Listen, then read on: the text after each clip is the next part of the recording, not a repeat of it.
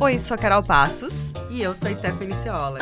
E esse é o Passo Fácil, um podcast criado por duas amigas que gostam de falar sobre livros. Nós somos jornalistas, estudamos literatura e falamos aqui sobre livros com muito bom humor e zero pretensão. Vem com a gente! Olá, fosfaceiras, fosfaceiros e fosfaceires. A gente não cansa de dizer que a gente não tem nem roupa para receber as pessoas que estão participando dessa temporada do podcast. E hoje temos mais uma convidada maravilhosa, de quem somos muito fãs, a Jarid Arrai. Jarid, muito obrigada por dedicar parte do teu tempo para estar aqui com a gente hoje. Seja muito bem-vindo ao Pós-Fácil. Obrigada, estou muito feliz, muito animada.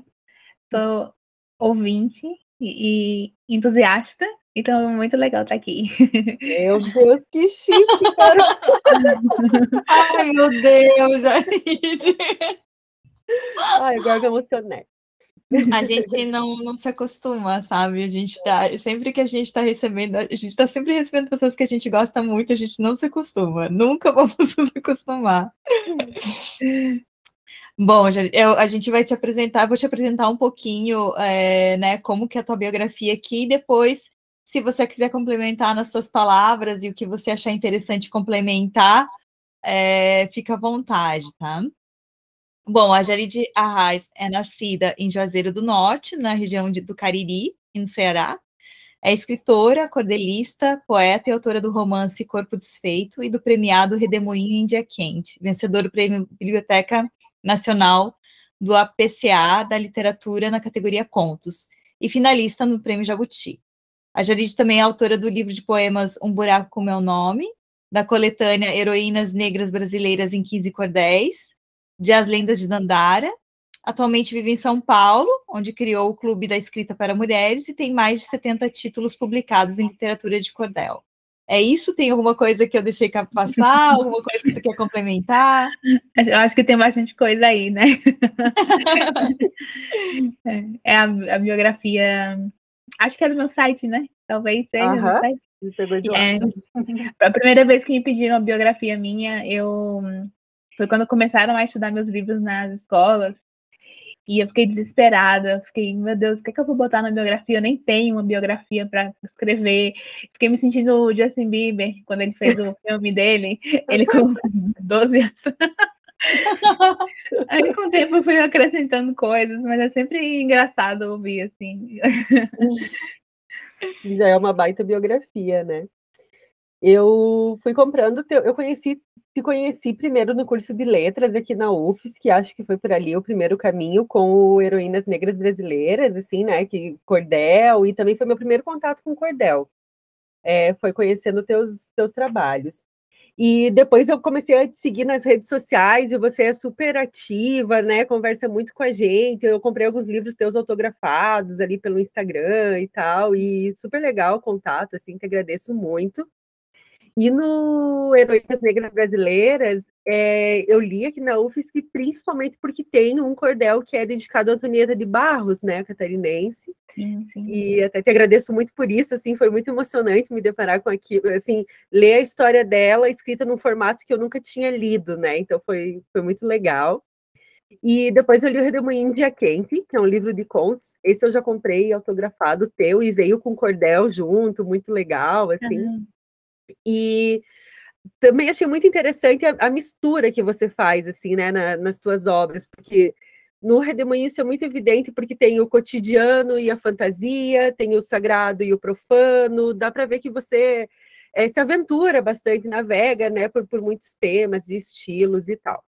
E aí chegou o Corpo Desfeito, né, foi teu romance de estreia, lançado agora esse ano, que eu amei pela tua escrita e pelos temas que você aborda, né? O luto, o abuso, mas também a descoberta do amor, da sexualidade, né? Então, tem muita coisa ali e, e, e, tudo isso se passando na vida de uma criança que é a protagonista, que é a Amanda, que está assim no meu colo até agora. e aí eu queria que você falasse sobre isso de navegar pelos diferentes gêneros, né? Queria saber se existe um fio condutor entre as tuas obras. É, então, eu acho que eu costumo dizer assim, que eu faço as coisas que eu quero fazer. Né? Eu me dou o direito, eu acho, eu acho que eu tenho esse direito de fazer o que eu quiser, ainda mais no campo da criatividade.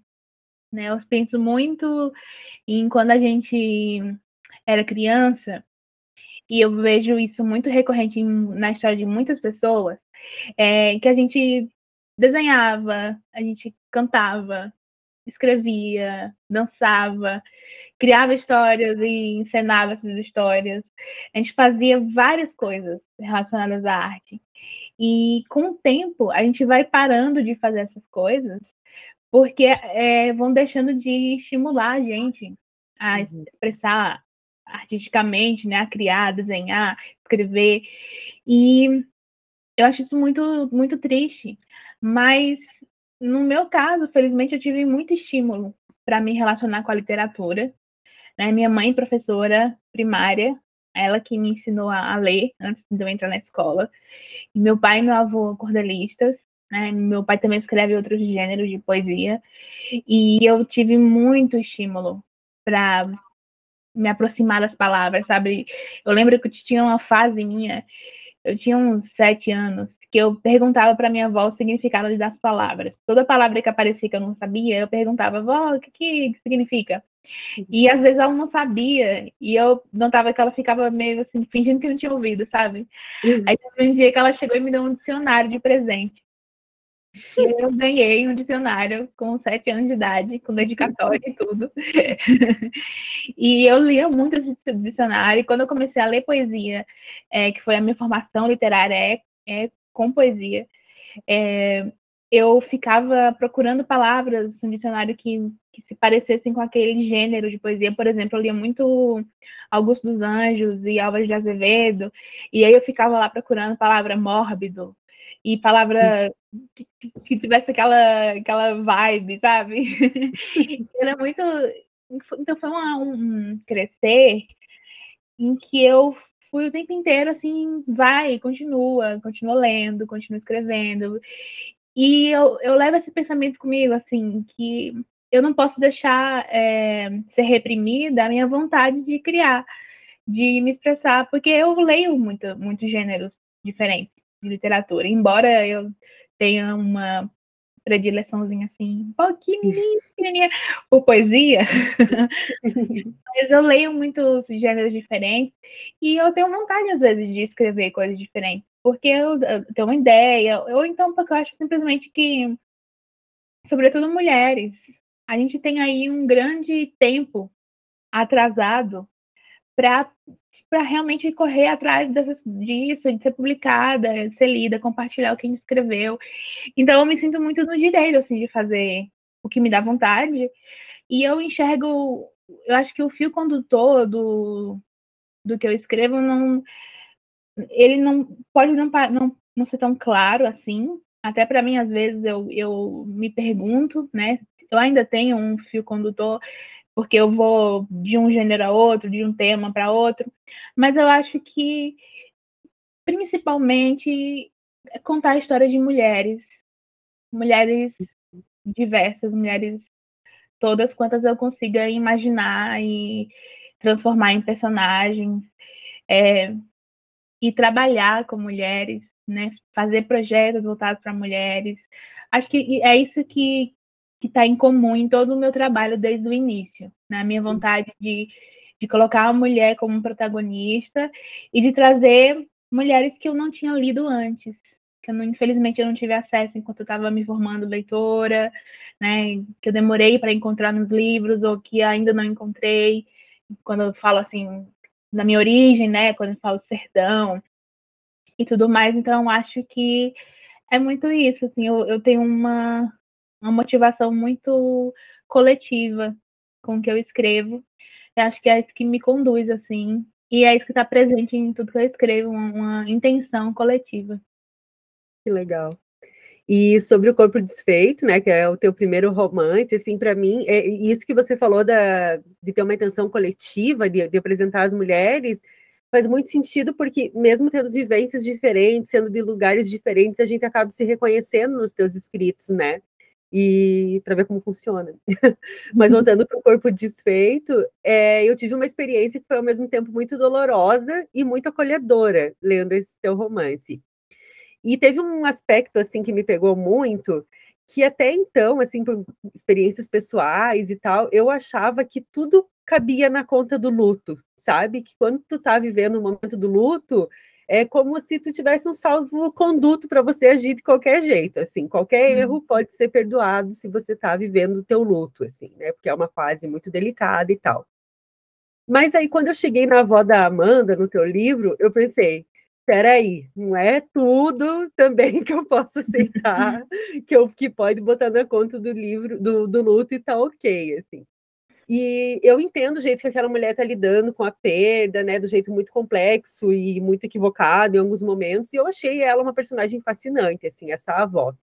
E eu queria te ouvir dizer é, sobre esse ponto, sobre a escolha de abordar o luto nesse livro e também de desromantizar a figura da cuidadora de uma criança, né? Porque tem muito isso de, de se romantizar a mãe, a avó, enfim e você tira esse filtro, assim, né? Tudo muito, muito bruto, muito sem filtro mesmo. Assim. E aí eu queria que você falasse sobre isso. É, eu acho que acho que a avó é uma figura ainda mais romantizada do que a mãe nesse aspecto na nossa cultura, né?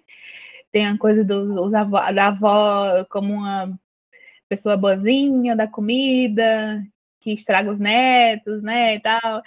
E e, na verdade, mulheres de qualquer idade e, e com papéis sociais que muitas vezes trazem uma carga muito grande de violência social, cultural, é, estão, é, estão aí também para reproduzir todo tipo de abuso e violência também, né? Só, são só seres humanos.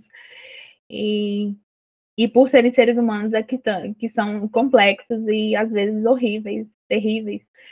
Eu eu pensei no, quando eu comecei a, a, desenhar essa história, eu até brevemente pensei que poderia ser um avô, mas o que eu queria é, falar com a história da Amanda, a forma como eu queria contar a história dela, é, se, eu, se eu colocasse um, um homem como a pessoa que estaria ali faz, praticando esse abuso constante, isso se perderia muito da mensagem realmente que eu queria que as pessoas pensassem a respeito. Assim. Eu, queria que, eu quero que elas reflitam sobre o abuso infantil, que elas reflitam sobre o lugar das crianças na sociedade e o lugar dos adultos, né? Que, o que esse domínio do adulto sobre a criança e a total falta de autonomia e a negação da subjetividade da criança, dos direitos da criança, das coisas mais simples, como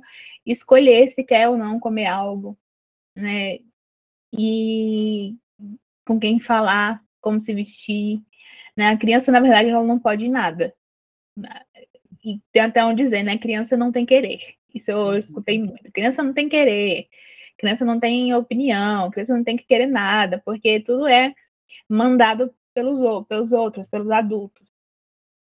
E acho que ter uma mulher sendo a responsável por essa menina é, até levanta algumas discussões de gênero sobre machismo, sobre a, re, a reprodução da, da violência que a avó sofreu, mas que ela mesma se torna uma pessoa muito violenta, muito muito cruel, mas eu não queria que isso fosse colocado na conta do machismo, sabe?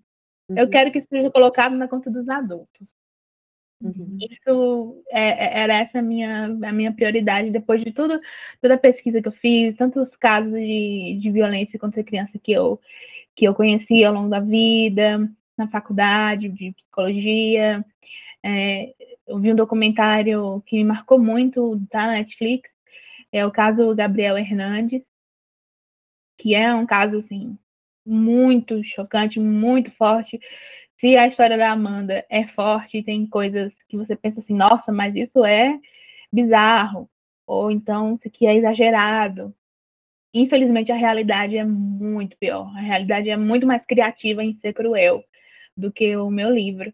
Então, eu queria muito trazer isso e, e também sair um pouco do meu do meu modo, do meu, sei lá, meu padrão que eu já vinha, de trazer mulheres sempre numa ótica positiva, né? A mulher representada de uma forma positiva, as mulheres é, resistindo, as mulheres conquistando coisas, sendo pioneiras, como no caso do Heroínas Negras, que é, é muito emblemático isso, né? Com um coletivo de mulheres que são incríveis e importantes para a história.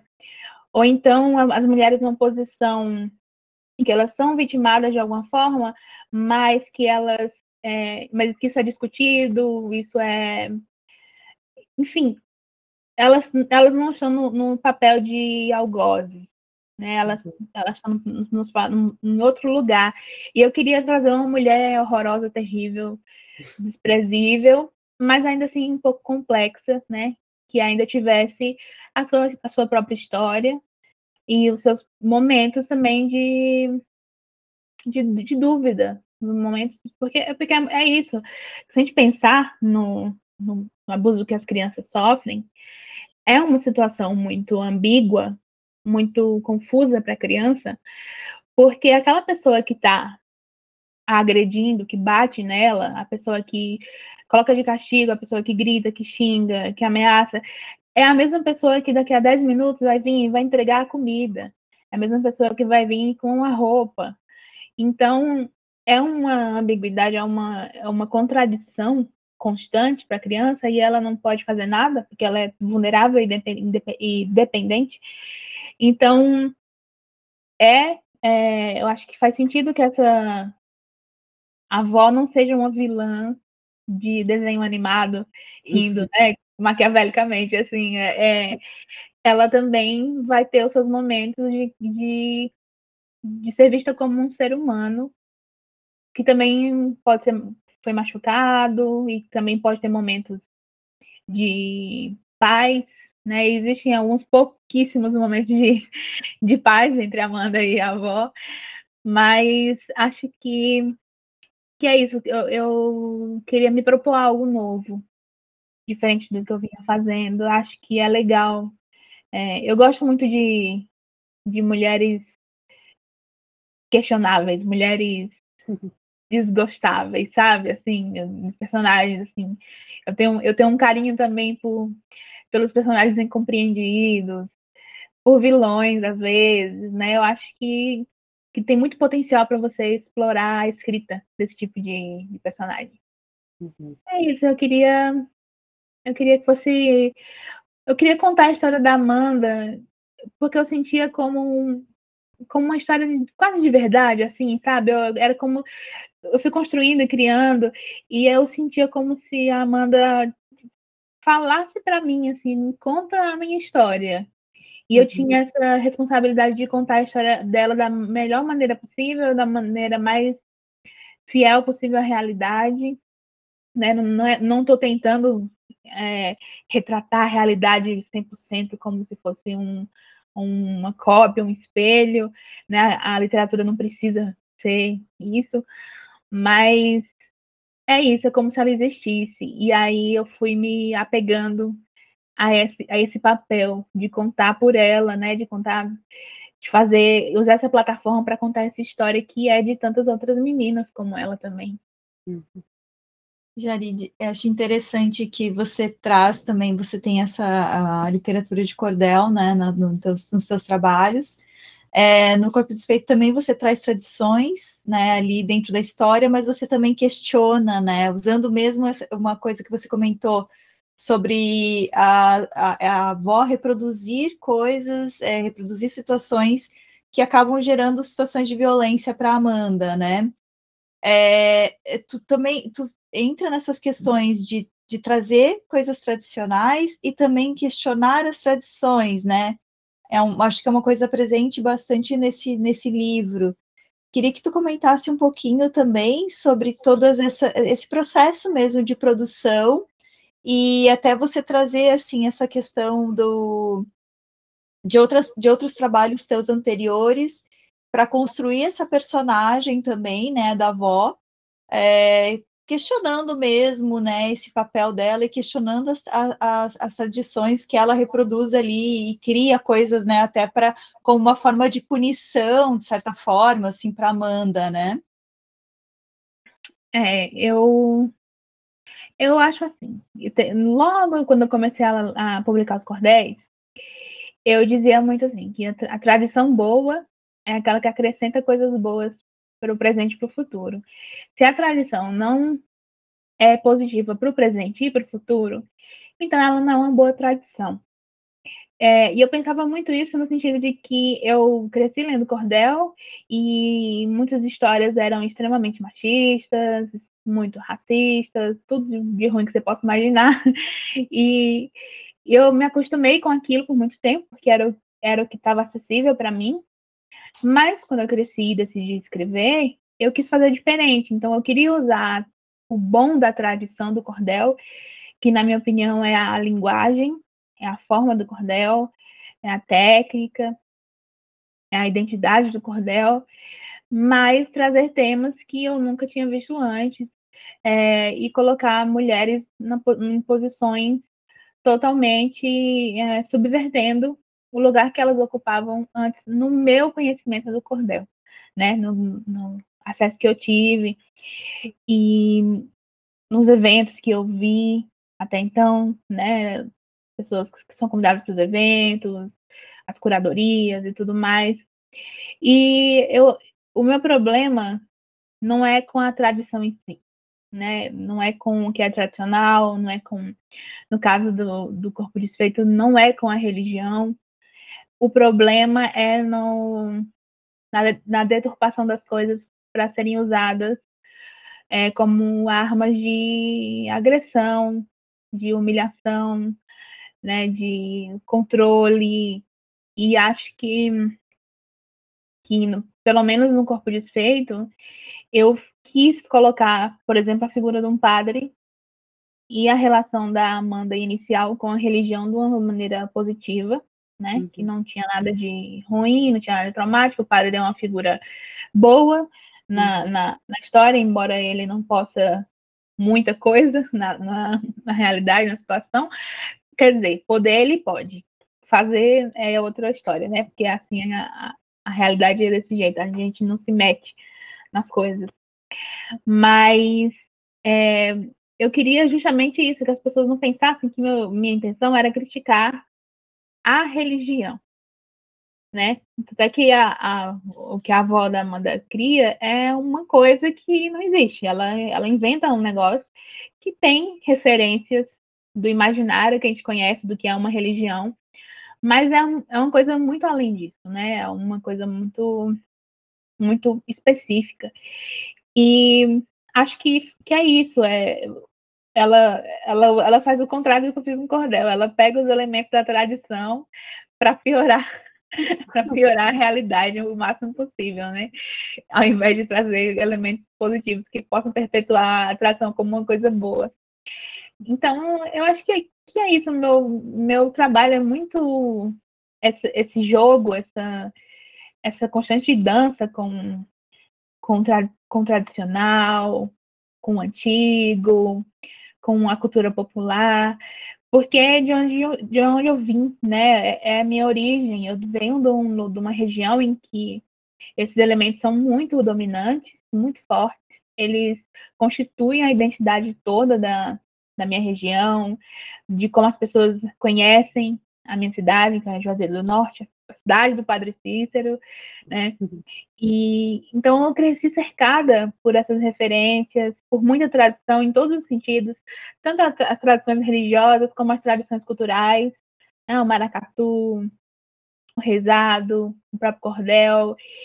E, e isso tá na estética da coisa também, sabe? Eu acho que não, eu eu cresci e eu fiz minhas próprias escolhas e tenho meus próprios pensamentos, mas eu também fui construída como pessoa por esses elementos.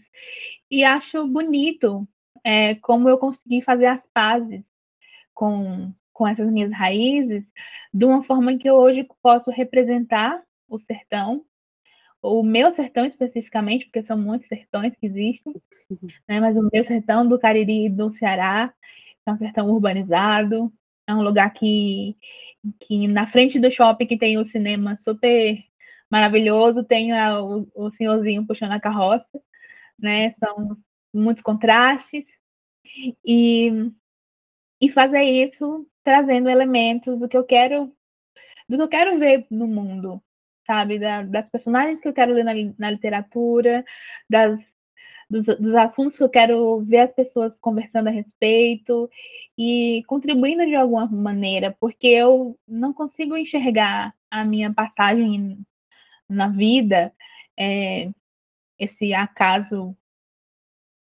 cabroso e curioso, como uma coisa que eu possa desperdiçar, sabe? Eu acho que eu consigo é, reconhecer o meu papel, é, ver que eu tenho uma plataforma, a minha plataforma é a literatura, e por meio dela eu, eu, eu chego nas pessoas. Felizmente, as pessoas elas, elas me leem, e isso é, isso é imenso, isso é muito grande. Eu sonhei muito com isso e eu nunca é, deixo de me maravilhar com isso, sabe? Esse sentimento assim, nossa, as pessoas leem o que eu escrevo. E é muito bom continuar sendo surpreendida por isso, porque eu continuo sendo lembrada de que é uma plataforma para conversar com as pessoas, sabe? E mesmo quem acha que não está fazendo nada político, está fazendo algo que é político, porque é, é um reflexo da sociedade, é um, é um testemunho do que você conhece, das suas referências, das suas visões de mundo, também das suas ignorâncias, né? Então, a minha literatura é tudo isso, é, é, o, é um mapa político da minha vida, né? De como eu enxergo as coisas. Então, o que eu escolho colocar ali, eu faço com muita intenção. Eu quero que eu quero que coisas aconteçam e que coisas é, relacionadas ao coletivo aconteçam a partir do, do que eu escrevo, né? É só, é só um livrinho entre milhões e milhões de livros, entre tantas coisas que acontecem no mundo, mas as pessoas que tiverem acesso às minhas histórias, eu espero que ah, sejam, sejam leituras significativas, que tragam essas, reflex, essas reflexões porque eu me lembro muito desse, desse sentimento é, imenso que era me deparar com a literatura e descobrir novas culturas, novos mundos, aprender coisas que eu não sabia. E como eu, por isso eu estava tanto de ler, porque sempre era um, eu sentia que eu estava me tornando mais inteligente, que eu estava conhecendo mais pessoas, mais coisas. Era muito mágico, assim, eu lia muito. Então, eu, eu eu penso muito em mim criança, sabe? Quando eu faço as coisas, quando eu penso nesse, nesse equilíbrio da tradição com o que eu espero para o futuro, é, nas personagens, nos temas. Penso assim, poxa, eu que a Jaride, criança que começou a descobrir a literatura e lia dois livros por dia, era a maioria de poesia, tá, gente? Então era mais fácil ler muitos livros por dia. É, o que que ela, o que que ela teria lido e teria sido teria feito tanta diferença assim na minha vida se eu tivesse lido, né? Então eu busco escrever as coisas que teriam marcado a minha vida de uma forma poderosa, sabe? Em muitos aspectos, na minha visão de mim mesma, dos outros, que teria adiantado certos processos que foram importantes para mim, né? Acho que é isso. Eu não sei se eu respondi a pergunta direito, porque Meu eu Deus. tenho mania. Não, eu, tenho eu tô... Tô pirando na tua resposta aqui. Não, a tua resposta foi muito bonita, muito bonita Linda. mesmo. E eu vou, eu, Carol, desculpa, eu sei que você tem mais perguntas, dois comentários Não, que me passaram pela cabeça aqui enquanto tu estava falando, assim, primeiro, quando você falou é, da onde você vem, né, e pensar, enquanto a gente te lê hoje, assim, né, gente, eu tenho uma pira tão grande com isso, vou revelar para vocês. Esses dias eu estava aqui lavando louça, escutando o disco novo da Beyoncé, tô uhum. nessa fase aí. E aí eu tava lavando louça, assim, super emocionado, ouvindo, e tipo, é super alegre pra cima, não é uma coisa, né, pra se emocionar, assim, é pra dançar. Mas eu tava pensando assim, meu Deus, será que a Beyoncé imagina que uma menina que nasceu lá na Serra Catarinense escuta a música dela e fica tão feliz ouvindo, assim, eu tava pirando isso aqui, cara. E aí você falou isso, e, e eu fiquei pensando o quanto isso é muito louco da arte, assim, né, das expressões artísticas, porque né? Você lá de Juazeiro do Norte, eu e a Carol do interior de Santa Catarina, a gente mora aqui em Floripa tal, mas né, como, como a tua obra chega na gente, nos toca e nos transforma de alguma maneira, né? Então é muito potente isso mesmo, é muito, muito legal, assim, muito bom te ouvir falando disso. E aí, quem tem essa pira aí de será que você pensa em mim? Tamo junto. E a outra coisa que eu fiquei pensando quando você estava falando, quando a Carol perguntou ali das tradições e você estava falando sobre isso, é, eu lembrei daquele livro da Paulina Chiziane, o Niquete, e ela faz isso, né? E é de um jeito tão assim surpreendente até, porque a gente tem uma visão muito ignorante às vezes, assim, de que eu vou ler uma autora moçambicana e ela vai falar só do quanto Moçambique é maravilhoso. Tudo é lindo, sabe? E é uma visão ignorante mesmo, de quem não conhece. E, e nesse livro, ela faz uma. Ela problematiza a tradição da poligamia. Não só isso, né? Também questões eh, ligadas à religião e tal. E é tão interessante o modo como ela faz aquilo, porque é de um jeito que, assim, não transforma a religião numa vilã, nem as tradições em vilãs da história, não é isso. É, é como você falou, é o uso que as pessoas fazem daquilo. E a usarem isso de um jeito violento ou para negar direitos a, determinados a determinados grupos, né? E é isso que ela questiona, né? Ah, a poligamia é uma tradição? Legal. Como é que ficam as mulheres nessa história, né? Por que, que é uma tradição? Por que, que só os homens podem ser polígamos e tal? Uhum. Então, ela, o modo como ela questiona aquilo é muito interessante, assim, e também me surpreendeu. E aí, fiquei, lembrei disso, assim, quando eu estava aqui ouvindo. Muito massa. Engraçado você falar do, da Paulina, porque eu, eu é, ontem, ontem, eu li o, a Balada de Amor ao Vento dela, uhum. Que vai sair a edição pela Companhia das Letras. Que é, dando, né? tô, tô, dando spoiler aqui, gente. Isso, vai, por favor. Já vai ter saído no não, mas eu, vou, eu, escrevi, eu escrevi a orelha para ele. Ah, é? Que legal. Muito, sim, muito fã da Paulina. Ela é referência para mim, foi uma das primeiras autoras negras que eu li na minha vida. Então, ser convidada para escrever a orelha do livro dela foi tipo, uau, né? Uhum.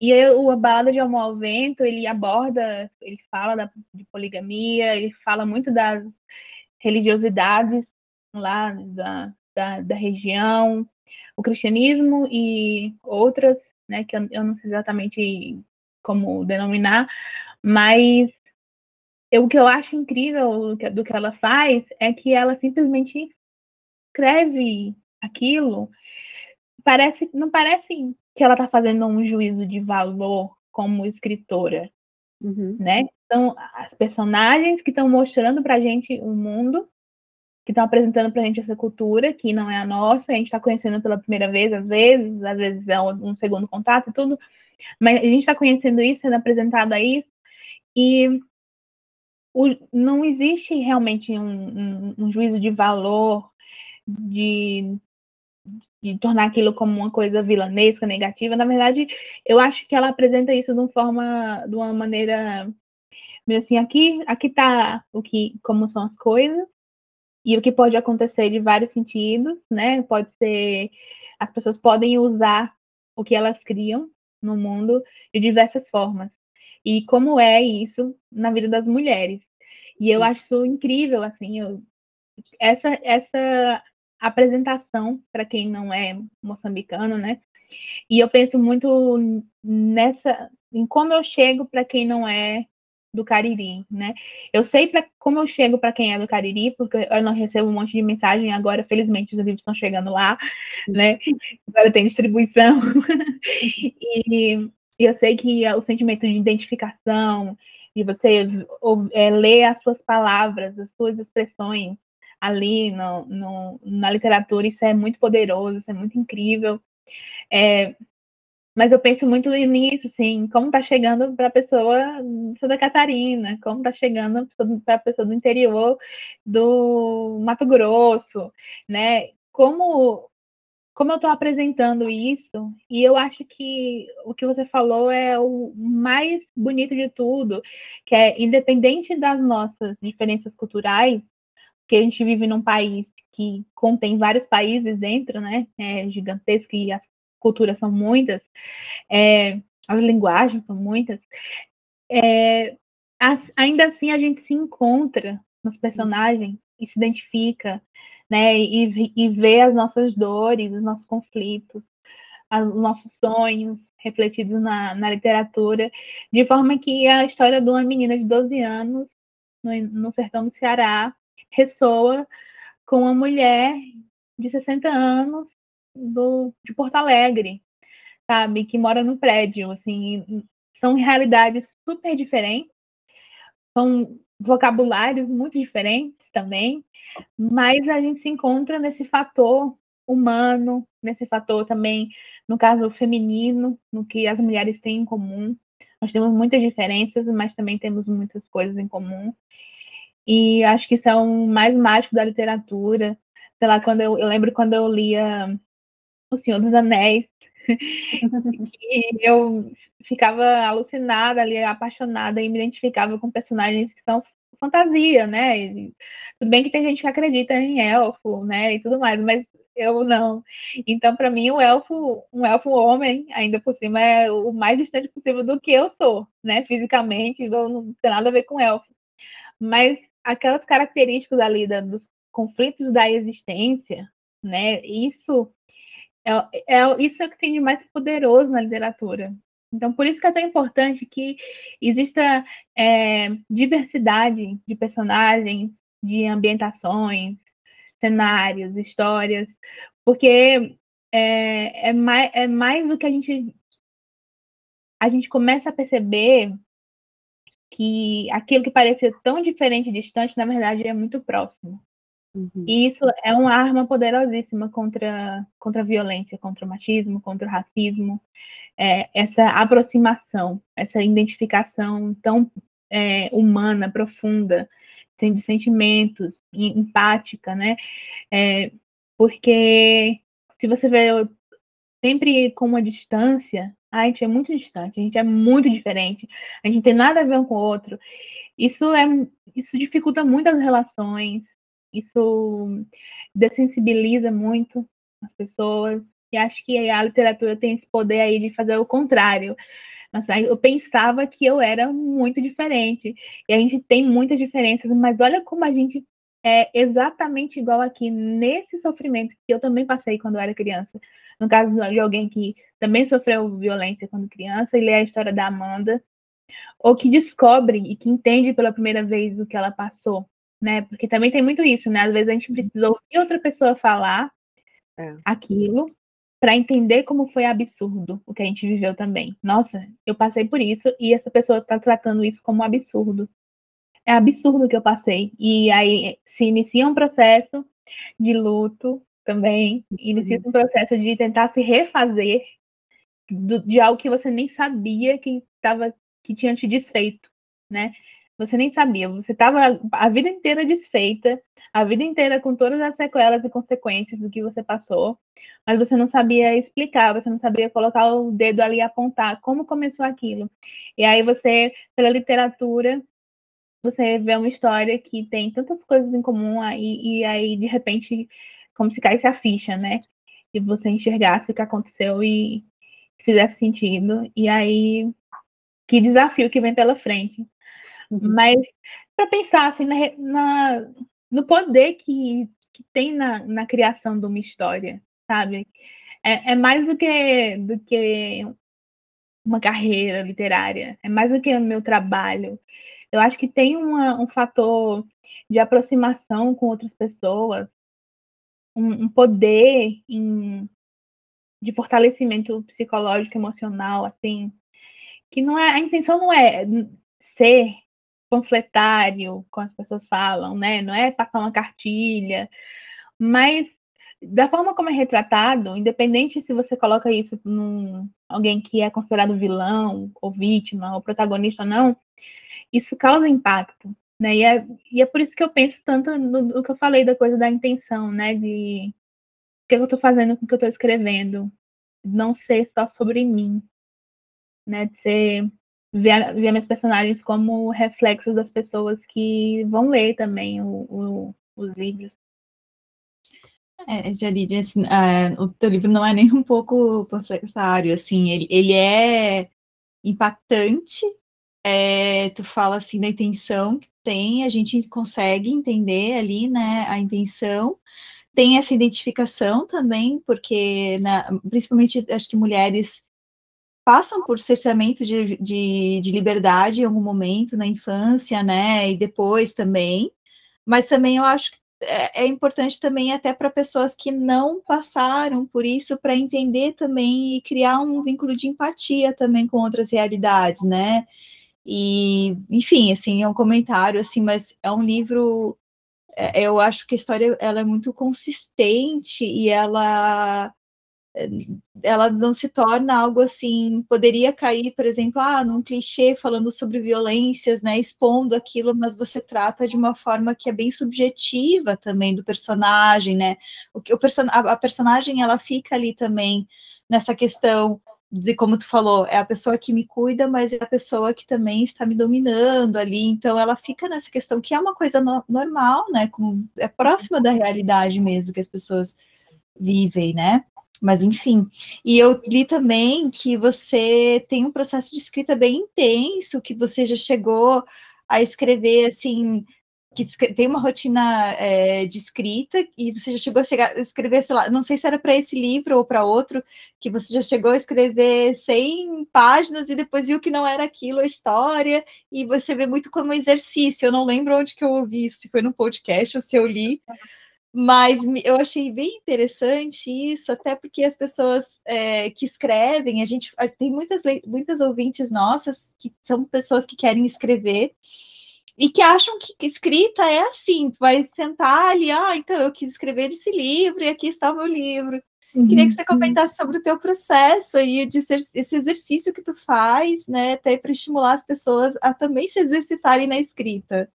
Gente, ai, gente, meu processo de escrita dá pena da coitada da, da pessoa. Ai, pobre de mim. Que é uma tão tristeza. Eu, Olha, tudo que escrever não é, é um dom. Escrever é uma prática. Quanto mais íntimo você fica da escrita, melhor você fica na sua escrita. Né? É uma, um processo de familiarização com a literatura. Escrever é, é isso. E como eu não acredito em dom e nem em inspiração, nesse sentido assim, ah, vem uma inspiração, e aí eu escrevi. É, o, o que eu falo, na verdade, sobre o meu processo, e o que eu acredito ser o processo mais, mais enriquecedor de escrita é realmente você se lascar escrevendo. Porque, cara, para escrever Corpo Desfeito foi tão intenso, assim, eu apaguei ele é, três vezes. Eu tinha escrito quase tudo, sabe, Meu assim, Deus. e apaguei tudo, porque eu falei, não, não tem. A única coisa que se manteve nas três vezes que eu não mudei foi o, foi o primeiro capítulo, o início mesmo, a primeira cena. Eu sempre mantive ela mesma. Mas todo o resto, o livro inteiro, no caso, né? eu reescrevi muitas vezes. Chegou um, um, momento que eu falei assim, não, acho que não é o momento dessa história agora. E eu tava com a ideia de outra. E eu comecei a escrever essa outra. Só que aí, no meio da escrita dessa outra, eu percebi que a personagem que eu estava escrevendo era muito parecida com a Jéssica, que é a, a, melhor amiga da Amanda no, no Corpo Desfeito, né? E eu falei, não, eu preciso escrever a história da Amanda. E aí eu larguei esse outro livro que estava escrito assim, tipo, muita coisa, já uns 30%, muita coisa, e voltei de novo para Corpo Desfeito e fiquei nesse processo de reescrita e tal.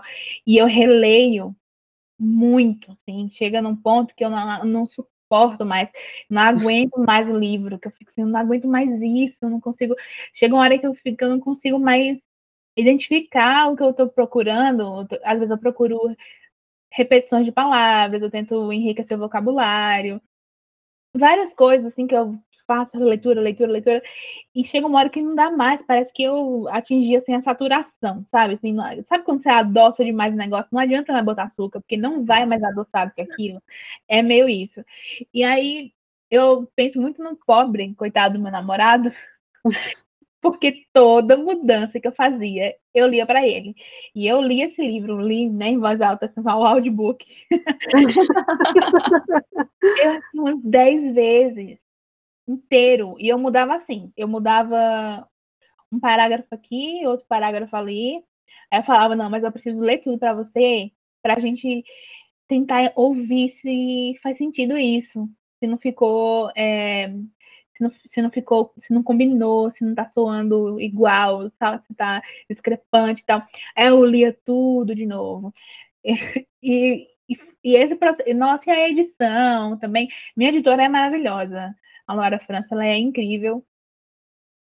E ela foi assim, super paciente, porque eu entrei em altas crises muita crise com esse livro, porque vocês vendo um livro de contos que infelizmente foi super bem recebido, ganhei prêmio com ele, e você vai publicar um romance, é o seu primeiro romance, e você vem desse lugar. Ah, vão, toda vez que te apresentarem, vão falar do prêmio.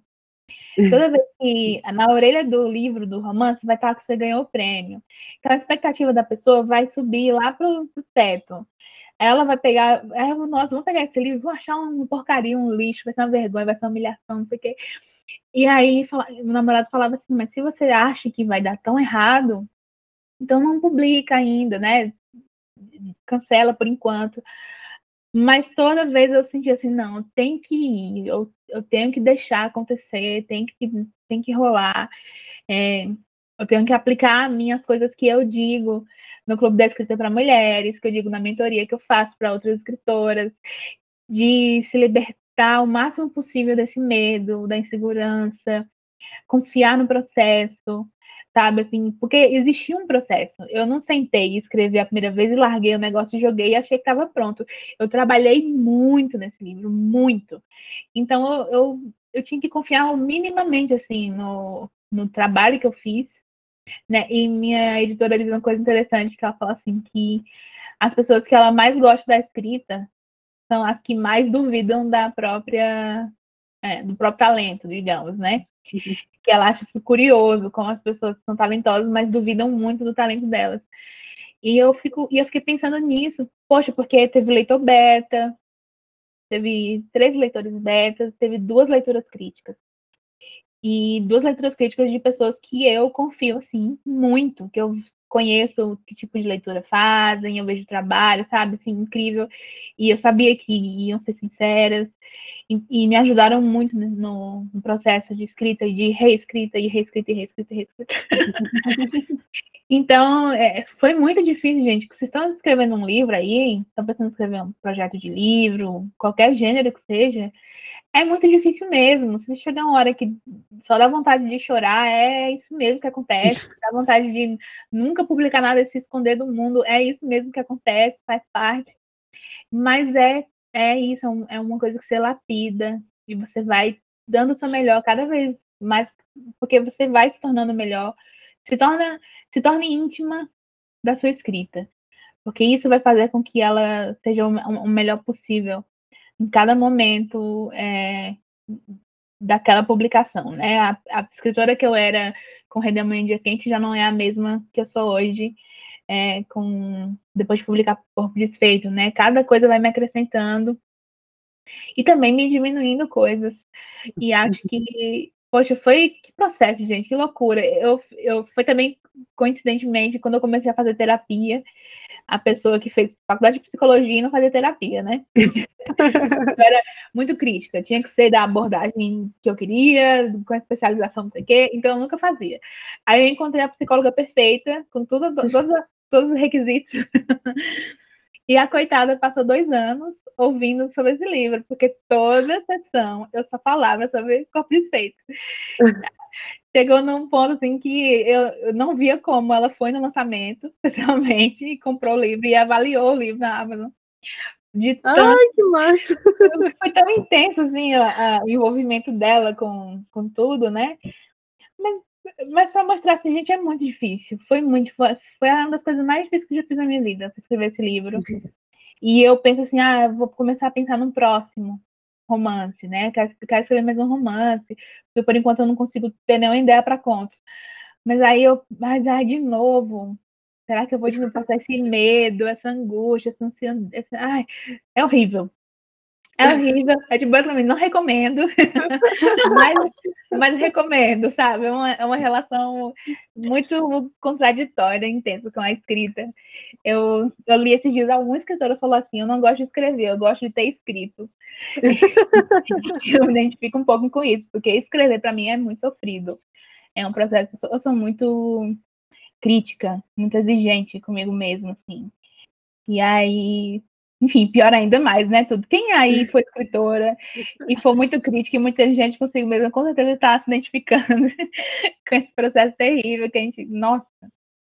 Resumo, né, gente? Foi, eu quase não publiquei, porque eu achava que estava um lixo, porcaria. Para mim era, era só tinha esses adjetivos.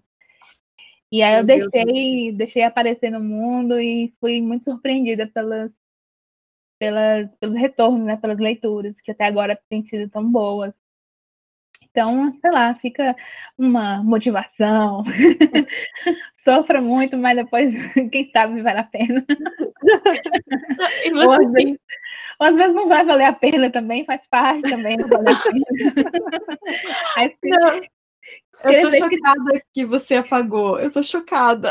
Não, eu falei três vezes. vezes. Três vezes, inteiro, inteiro. E eu, e eu sou muito desapegada. Quando eu decido desapegar da coisa, eu desapego de verdade. Eu falei assim, não, vou apagar. Apaguei. E aí depois eu nem, assim, nem repeti coisas, sabe, do, do, que eu tinha escrito. O que eu fiz realmente se, se foi. Eu não digo que foi perdido porque foi exercício. Uhum. Foi exercício, foi o que me ajudou a chegar onde eu cheguei, né? Mas é amedrontador, né? Você pensar assim, apagar uhum. tudo, e depois que eu cheguei até aqui, eu tinha até o final já feito. Nossa, que loucura. Muito. Publicar um romance, gente, para que eu inventei, né? eu pensei isso muitas vezes, para que eu fui inventar isso? Para que eu fui inventar ser escritora? Muita, muita crise. Mas, geralmente não é tão dramático assim. Geralmente eu sou mais tranquila. em cordel eu sou muito tranquila eu acho que porque vem um, desde a minha infância, eu lendo cordel, né, e tudo. É.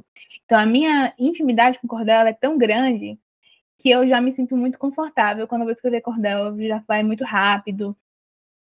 Mas eu não tenho essa essa essa intimidade desse desse grau assim, dessa poesia, dessa sabe, essa coisa poética, íntima que eu tenho com cordel, eu não tenho com outros gêneros, assim, com, com romance, por exemplo.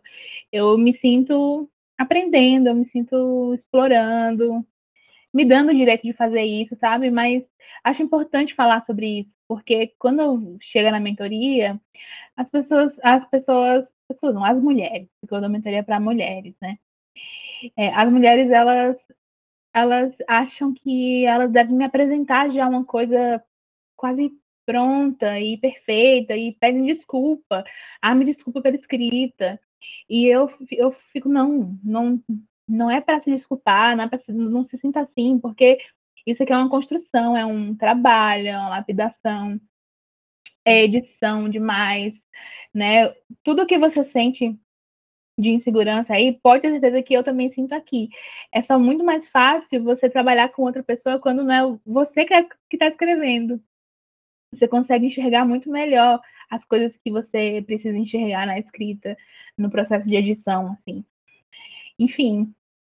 Mas, gente, como eu me surpreendi nesse processo aí, mas valeu a pena, porque eu acho que eu consegui contar a história dela do jeito que eu queria, assim, com muita sinceridade, muita de uma forma genuína no, no meu coração, sabe? Eu tenho esse sentimento, assim, de que eu, de que eu fiz o, o que eu precisava fazer. Se é bom ou se é ruim, se foi bem escrito ou não, isso aí é, são cenas dos capítulos seguintes. Mas é, eu acho que o que eu precisava mesmo era sentir que eu estava fazendo a coisa mais honesta comigo mesma.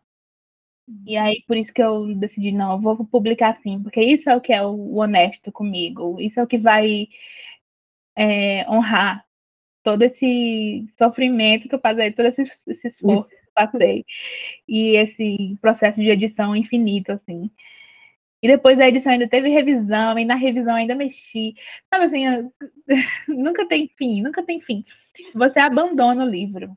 Eu acho que eu acho que eu abandono o livro, que eu decido publicar ele quando eu realmente me esgotei. Estou totalmente esgotado, não aguento mais. é a hora de publicar. Eu acho que é isso. Não é, nunca é o sentimento, ah, eu estou super satisfeita. É, é, é uma espécie de desistência, sabe? Assim, de lutar contra esse livro, vamos publicar ele. Nossa, você... falei tanto e fiquei com a garganta ruim. Não, é, você, né, você tem o, o clube de escrita e tal, e dá mentorias. É, tem alguma autora que você indicaria aí? A gente sempre está colocando essa pergunta, né, de pessoas novas que tu indica para nossos ouvintes ou, ou, lerem aí? Ah, eu super indico a Gabriela Sotelo. O livro dela Ninguém Vai Lembrar de Mim. Ela é uma autora lésbica e o livro dela é um, uns contos mas assim com uma super identidade muito própria dela, assim, um, a estética dela é muito própria dela, é muito muito legal, muito intenso.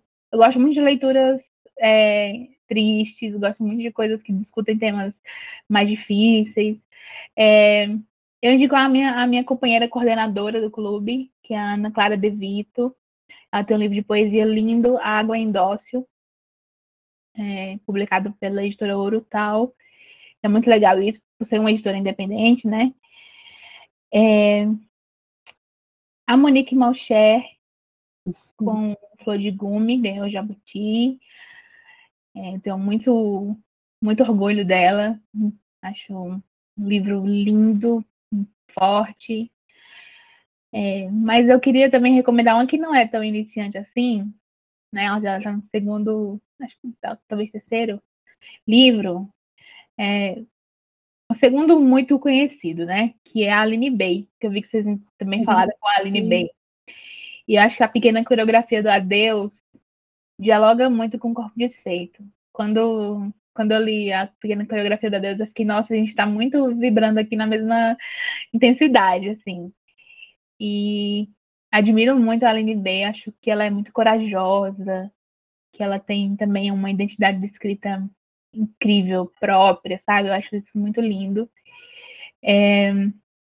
Outro livro que eu li recentemente que eu gostei muito foi o Pança de Burro. Ai, a gente leu agora. Maravilhoso, né? Nossa, muito. E também com personagens crianças, né? Meninas é. estão na adolescência. E eu adoro, adoro quando, quando a protagonista tá nessa. A Aline, o da Aline também é uma, uma menina, né? E, acho que nossa, foi um dos melhores livros que eu li no, nesse primeiro semestre, foi o Passeio de Burro, com certeza. É, deixa eu pensar, gente, eu queria muito indicar é, literatura coreana para vocês, porque essa coisa a gente, fala a gente falou da Paulina Tiziane, de conhecer a cultura do Moçambique e tudo, e eu acho que conhecer a cultura coreana, no caso da Coreia do Sul, é, é tão incrível, assim, a gente aprende tanta coisa, e com escritoras, né, autoras, mulheres, é, falando sobre a vida das mulheres da Coreia do Sul. Eu acho que é incrível, é muito enriquecedor. Você aprende sobre feminismo, aprende sobre o que as mulheres do mundo inteiro têm em comum, assim, sabe? Mesmo com nossas diferenças culturais. E meu livro favorito, assim, um dos, um dos meus livros da vida é Herdeiras do Mar, que é um livro Sim, tristíssimo, mas lindo, muito bem escrito. Tem o Patinco também. O Patinco tá bem famoso, né? Virou série. Acho que vale a pena tanto quanto o livro quanto, quanto uma série. E, mas assim, procure conhecer literatura coreana escrita por mulheres coreanas. Acho que tá num momento muito legal assim de cultura coreana. Eu sou suspeita, né, gente, que eu sou fã do BTS, né? Sou ARMY, mesmo. Estamos sabendo. então, o BTS meio que abriu o mundo da Coreia para mim. E aí eu comecei a, conhecer um monte de coisa, não só de K-pop, mas assim, de música tradicional, de literatura. Um dos integrantes do, do BTS, o Namjoon, ele é super leitor, então tem até um, um clube de leitura do Namjoon, que lê os livros que ele lê, né? Porque ele está sempre mostrando o que ele lê. Então, e ele leu A Vegetariana, que é super uhum. maravilhoso, uma obra maravilhosa. É, então, acho assim que, não sei, eu procuro ler coisas é, fora do, do mais do mais óbvio, do mais, do, sabe? E eu tento muito ler contemporâneas, autoras contemporâneas. Se você pegar a minha lista de leituras, vai ver que é 99%, se não 100%, é de mulheres que estão vivas escrevendo hoje, que eu acho, eu acho isso fundamental a gente ler quem está viva, uhum. ler quem a gente pode mandar uma mensagem e falar como a gente se identifica com aquilo ali e, e quem sabe receber uma resposta, né? Tem, a gente tem muitas que são muito legais e respondem. Então acho que, é isso, mas gente, deixa eu pensar em mais coisas legais para falar pra vocês. A Mainá, da Karina Bu.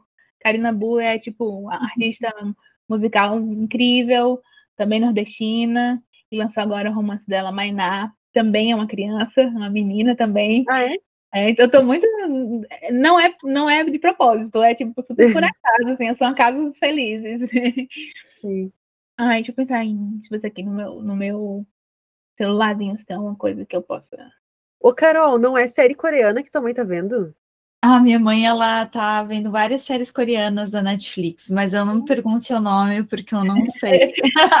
eu, eu, vejo, eu vejo muito, assim, muito, muito, muito, muito, muito. Tem umas maravilhosas, assim. Ai, gente, já quer pra indicar série coreana, vamos ver Pousando no Amor. O título é tosco, Pousando no Amor, mas eu prometo que é muito bom. Fala muito da relação, assim, das pessoas, mostra muita vida das pessoas da Coreia do Sul e Coreia do Norte. É, uma, é muito legal nesse aspecto.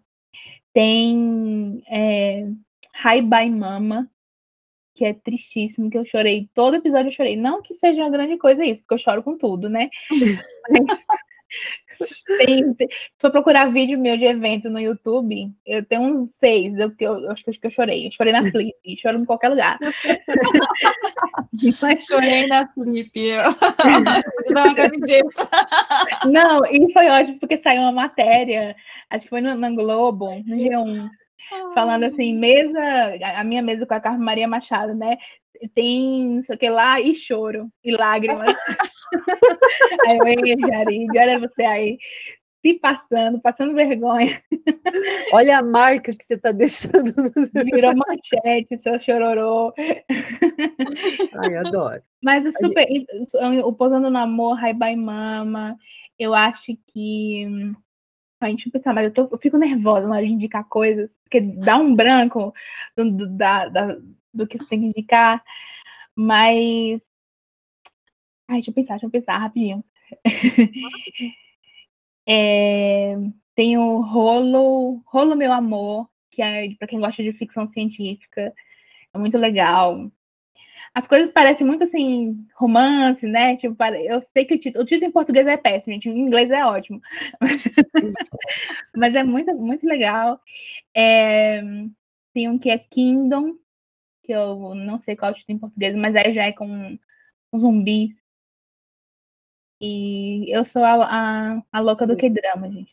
Se quiserem dicas de, de séries coreanas, eu fiz uma, um, uma coluna para Ellie, com indicações dos meus dramas favoritos coreanos.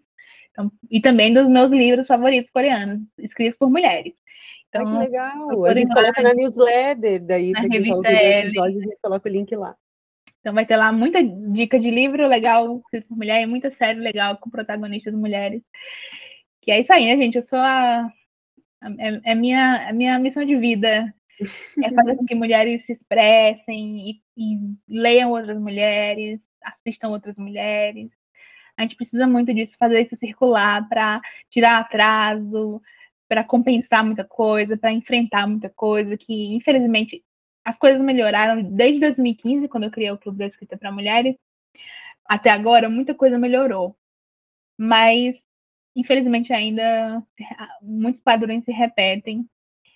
E acho que é com, é com esse tipo de, de, iniciativa que a gente vai transformando mesmo, tipo, com esse podcast maravilhoso, assim, sabe? Vocês fazem isso e nem imagino a diferença que fazem. Vocês podem estar tipo a Beyoncé, sem saber quem Santa Catarina uma pessoa emocionada ouvindo. Meu Deus, o jogo virou muito. Vocês são a Beyoncé, gente, do podcast. Gente. Vocês têm que pensar nisso. Meu Deus, que momento. Ai, Olha, eu acho que a gente tem que encerrar. Não, agora foi. Acabou-se. Acabou-se aqui. Cara, assim, ó, já, a gente já era tua fã, mas te ouvindo, assim, podendo conversar contigo, acho que a coisa alcançou outros níveis, assim, que além de uma escritora incrível, tu é uma mulher incrível, e isso de você trazer a representatividade das mulheres como uma missão, assim, não só da escritora, mas uma missão pessoal, é, nos toca muito, assim, porque Gente, é, é, muito massa, né? Você fazer algo que você acredita tanto, né? Então eu, eu acho muito que é por isso que você consegue atingir públicos tão diversos, assim. E nunca desista de escrever o que tu começar de, publicar. Não desista, por favor. Nós precisamos dos seus livros. É, hoje eu estava, antes da gente gravar, eu estava folhando o Redemoinho Índia Quente e rindo horrores foi um livro que me divertiu muito. Aquele primeiro conto, Sacola, eu ria alto. E, e por outro lado, eu já vi ali umas histórias um pouco mais densas e tristes, assim. E aí chegou o Corpo de Seito, eu chorei muito lendo. E assim, para né, é, é, é de uma grandiosidade, assim, isso que você consegue. Então, e a gente está muito feliz, assim, Carol, me ajude, eu não sei mais o que dizer, estou emocionada. Ai, a gente agradece, Jarid, por ter, né, por ter aceito o nosso convite, por estar aqui. Realmente, assim, é, a gente também criou esse podcast para isso, assim, para dar espaço para mulheres escritoras, para divulgar literatura, para a gente tem esse podcast para que as pessoas nós somos leitoras, né? Nós não somos especialistas em literatura, então a gente quis quer, quer que as pessoas se empolguem com a leitura tanto quanto nós, assim, então por isso que a gente traz escritoras como você, então a gente só tem a agradecer mesmo pelo teu tempo, pela tua gentileza de compartilhar com a gente esse momento, assim, que foi muito rico. E tenho certeza que as pessoas que estão nos ouvindo também acharam rico também. Obrigada, Tô super feliz, me diverti, até como, como vocês me disseram que não precisava de muitas cerimônias, até me uhum. atrapalhei nas indicações, né? Me desculpa aí, gente, a pessoa tem uma cabeça ruim, a minha memória é ruim demais. Mas estou muito feliz. Espero que alguma coisa que eu tenha dito seja significativa para alguém. Mas também não desistam de, de continuar o podcast. Eu amei demais o que eu ouvi mais recente da Aline na Aline Bay, porque eu sou muito, muito, muito, muito fã dela. É, e é muito legal isso, você ter a oportunidade de escutar as pessoas que você gosta, que, você tem carinho, e, e sentir elas tão próximas, né? Assim, eu acho que o podcast tem esse, essa mágica de aproximar mesmo a gente de, de quem está falando. Então, muito obrigada pelo convite, vocês são muito lindas e queridas. E o que vocês precisarem, eu estou disponível sempre pra, pra vida toda aí. E se, agora, a próxima vez que eu não quiser mais publicar um livro e estiver desesperada, eu vou mandar uma mensagem pra vocês, tá? Pra... não apaga, assim. Deixa ali. Vai que outra coisa, sabe? Eu tenho várias coisas começadas, assim, tipo, de todos os tipos, assim. Eu, eu, eu, não sei nem onde tá salvo. Uma hora eu salvo no diário, outra hora eu salvo no negócio, mas eu nunca apago. Tá lá, sabe? em algum lugar tá. É, preciso coragem. Precisa coragem, sim. E a gente vai ter, Jarid, uma surpresa para os postaceiros, postaceiras e postaceiras, que nós vamos sortear uma edição do Corpo Desfeito para quem apoia o Fosfácil, autografada por você, adquiriam, né? Nós gostamos muito e a gente acha que as pessoas precisam ler esse livro. É maravilhoso. Ai, que linda. E vai ter esse sorteio, então, para as pessoas que apoiam o podcast no Presentão. Vem aí. Obrigada, obrigada por isso também, por popularem aí o corpo de peito. Obrigada, que ser lida é o objetivo da coisa, né, gente? Não vamos, vamos fazer pose. A gente quer que a história seja lida, até porque foi escrita com muita muito sangue, suor e lágrimas. É, pessoal, leiam com atenção, porque vocês sabem a trabalheira que Ó, deu. Acho que eu vou até reler depois de ouvir ela falando. Não, a gente faz, é, faz parte do processo. Sei que foi, foi bem dramático, mas tudo faz parte do processo e é, e é muito legal.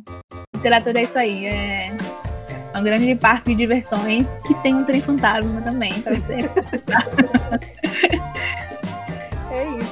Brigadão. Até o próximo, então. Próximo lançamento de livro a gente espera aqui, tá? Eu tô aqui já. um beijo aí. Um beijo. Beijo, gente.